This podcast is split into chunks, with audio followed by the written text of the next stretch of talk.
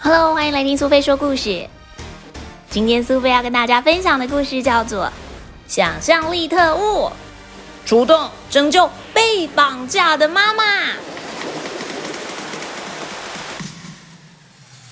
小洛一整天都超开心的，因为妈妈答应他明天就要一起去游乐园玩。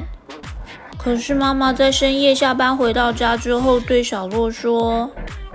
小洛，真的很对不起，明天妈妈要加班，我们下次再去好吗？明明就说好了要一起去的。这个时候，突然有人拍了拍他的肩膀：“你和我走一趟吧，我是从想象世界伊鲁里阿来的特务。”啊！伊鲁里阿特务，你明明就偏偏呢！你你你到底是谁呀？特务会搜集小朋友的想象能量，传送到伊鲁里阿世界。如果想象力的能量不足，伊鲁里阿就会遇上麻烦。为什么是我呢？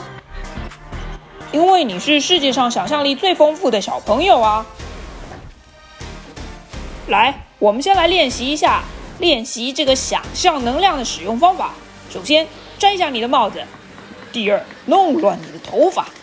用心想象，仔细想象，继续想象，然后咚，用放大镜将想象化为现实，就这么简单。你看看吧，你变出来的这台车，帅吧？原来只要有想象能量，就能够把想象的东西全部实现。小洛变出的这台车因为太大了，而房间的门那么小，该怎么出去呢？这个时候，他的小狗特务偏偏掏出了一个非常神奇的法宝，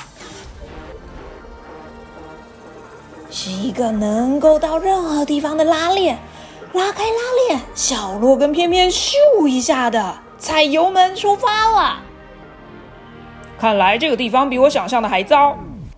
偏偏环顾四周，忍不住的摇头叹息，因为四处都找不到任何一个大人，只有很多小孩看起来非常害怕的样子。大人们都去哪里了？为什么只剩你们呢？怪兽把我们的爸爸妈妈抓走了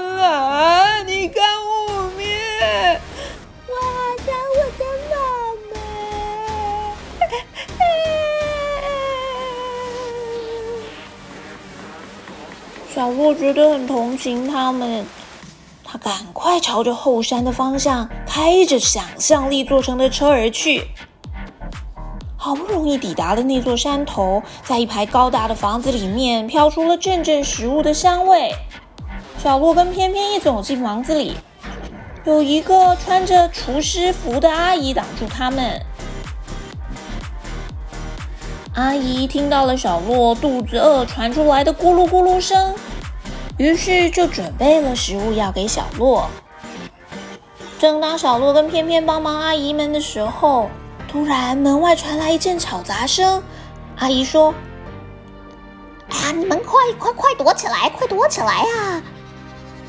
突然之间，一群可怕的怪兽闯进了餐厅，吃着阿姨们辛苦准备的食物，而且还不停的抱怨。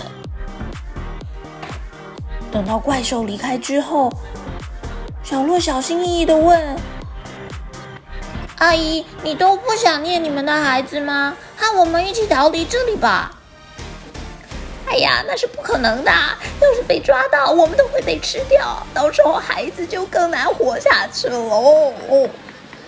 为了孩子啊，我们得更努力煮饭。怪兽吃剩的食物会被扔到山下，至少有那些剩菜。”我们的孩子才不会饿肚子啊！小洛听完这些话之后，内心更激动了。他想要用想象力能量变出一台超大的汽车，把所有的阿姨跟小孩都载走，逃去一个遥远的地方。大家躲避怪兽们的视线，蹑手蹑脚的逃出了屋子。逃走不是最好办法。偏偏虽然喃喃自语的念着，可是根本没人理他。就在汽车要逃出怪兽洞穴的时候，你们都给我站住！还不快停车！原来被怪兽发现了，而且小洛手忙脚乱要踩油门的时候，发现前面竟然是悬崖峭壁。偏偏喊道：“想象能量，快使用想象能量！”就在这个时候，小洛开始想象对那群可恶的怪兽赏耳光，打他们巴掌。但是等到怪兽靠近，他脑袋里又一片空白。最后，小洛好不容易想象出两把耳光枪，偏偏急急忙忙掏出了放大镜，让耳光枪实现。原以为怪兽会被耳光枪击倒在地，没想到他们又展开了恐怖攻击。这次换瘙痒枪，偏偏快来帮我！怪兽都被瘙痒枪击中，笑得合不拢嘴。他们根本受不了痒，扶着肚子在地上打滚。正当小洛以为自己赢了的时候，怪兽们又持续蜂拥而上。哎呦，完蛋了！我们也得会被吃掉的。不，我们还有机会，不会就此结束。话还没说完，小洛开着那台超级大台的车。咻一下的飞过了悬崖峭壁。当汽车快要掉落悬崖的时候，巨大的降落伞瞬间撑开来，原来是一顶可爱的帽子造型降落伞。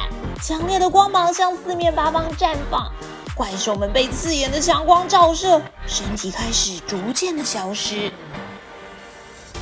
小镇变回了原本的模样。所有被抓走的妈妈们也都坐着降落伞回来了。他们拥抱着自己的孩子，孩子也抱着自己的妈妈。他们都很开心，小洛救了所有的人。偏偏拿出拉链，拉出了一道出入口，告诉小洛：“我们得回去了。要是等到天一亮，小洛就永远回不去现实世界了。”小洛要再来找我们玩哦！哎呀，一定要再来呀！小镇里的人依依不舍地向小洛还有翩翩挥手道别。他们就这样回到了自己的房间。要是想象力能量又不足，就会再发生类似的事情。我实在太困了，那就先到这里好了。想着想着，小洛闭上了双眼，睡着了。小洛，小洛，我们去游乐园吧！妈妈提着便当袋站在小洛面前，竟然有这样的好事！妈妈回来了，小洛不止救了伊鲁里阿镇的小朋友的妈妈。也让自己的妈妈从工作中解放了。小朋友，你喜欢今天的故事吗？被绑架的妈妈们去为怪兽做饭了，还好有小洛的想象力，能够解决所有的问题。当你面对困难的时候，不知道该怎么处理的时候。有的时候用用想象力，说不定也能够发挥不一样的效果，解决意想不到的难题哦。